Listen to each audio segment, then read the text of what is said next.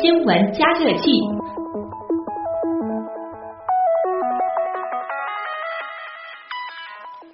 其实呢，这个新闻在几个月前我们曾经提过，就是今年五月一号开始，北京地铁内是禁止乞讨了。如果在地铁里乞讨卖艺，将会面临最高一千元的罚款。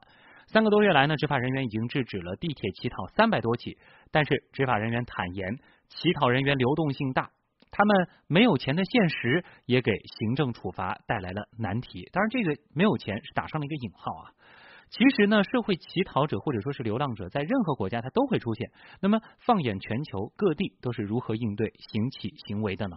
面对违法的乞讨行为，或者说是惊扰路人的情况，国外又会如何处理呢？我们先去美国看一看。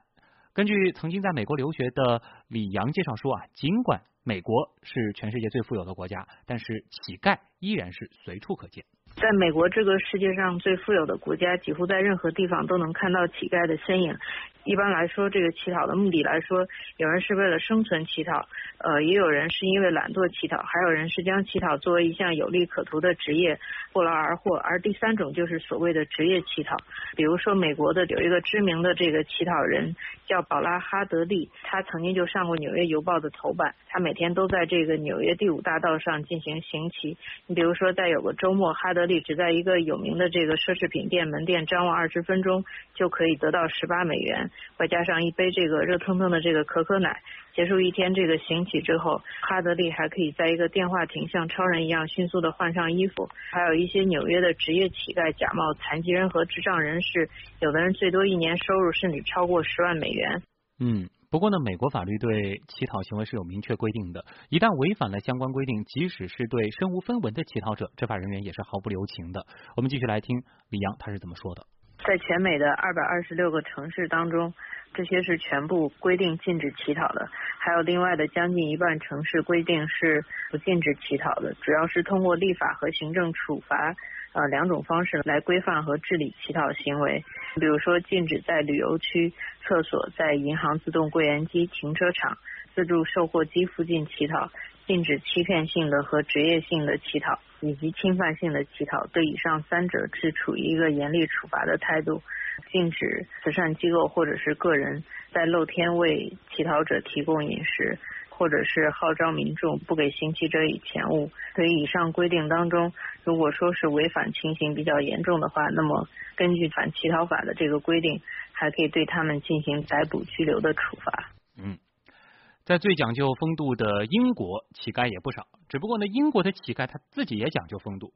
根据全球华语广播网英国观察员侯颖介绍，英国乞丐没有什么乞讨技术可言，基本上不好意思开口向路人讨要，大多呢是漫不经心的坐在街边或者是墙角，最多呢是在前面放个帽子或者写个小牌子。而英国的法律则对于在公共场合乞讨比较的冷酷。乞讨呢，可谓是古今中外都存在的一种社会现象。但是呢，早前媒体报道，英国政府对于乞讨行为呢是严惩不贷。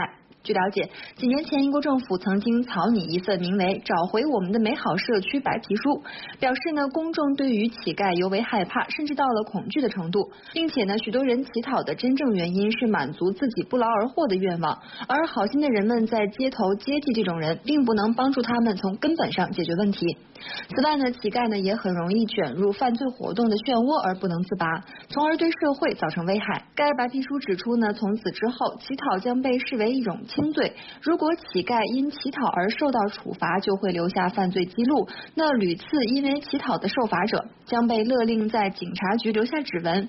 如果连续三次受处罚之后，法庭呢可以对乞丐实施社区惩罚，包括强制戒毒以及参加社区劳动等等。当然呢，除了政府的严格执法之外，英国民间也有一些慈善机构致力于帮助街头的乞丐以及流浪者。嗯，其实同样不愿意向人乞讨的还有日本，日本大城市呢也不乏很多的流浪者。而全球华语广播网日本观察员黄学清表示，日本甚至有人羞于申请政府救助金而被饿死。日本有很多露宿街头、无家可归的人，尤其是在大城市，像东京和大阪都有两千人以上。但是除了有时见到有化缘的和尚，在日本却见不到有乞讨者。一个是因为日本的法律规定乞讨是犯罪行为，另外就是日本人的观念是，无论多么穷困，乞讨都是一件非常羞耻的事情，就是饿死也不愿意乞讨。很多人甚至羞于申请社会救济。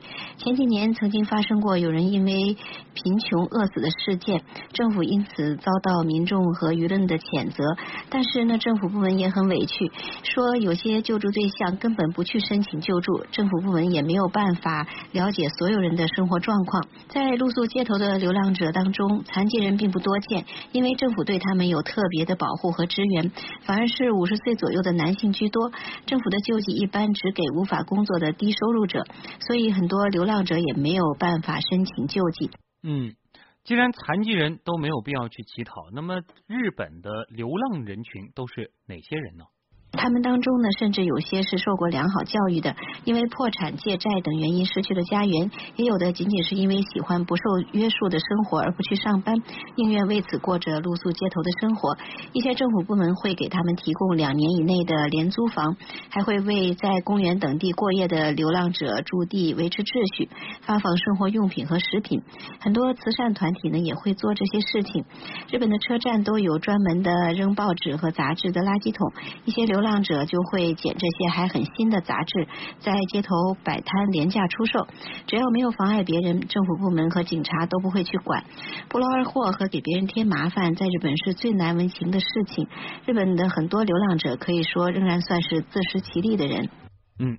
听完了世界各地其他国家啊对于乞讨这件事儿的做法，我们来听听看我们网友对于这样的行为有什么样的看法吧。其实很多网友都说碰到这种行乞的行为。呃，内心觉得还是蛮讨厌的，因为有的时候会一直盯着你，你你就不给他就一直盯着你，也蛮烦的。然后有网友杨小七他就说，其实，在地铁上行乞，对那些乞讨者来说，也真的是挺舒服的，冬暖夏凉，有空调还遮风挡雨的，也算是挑了一个好地方。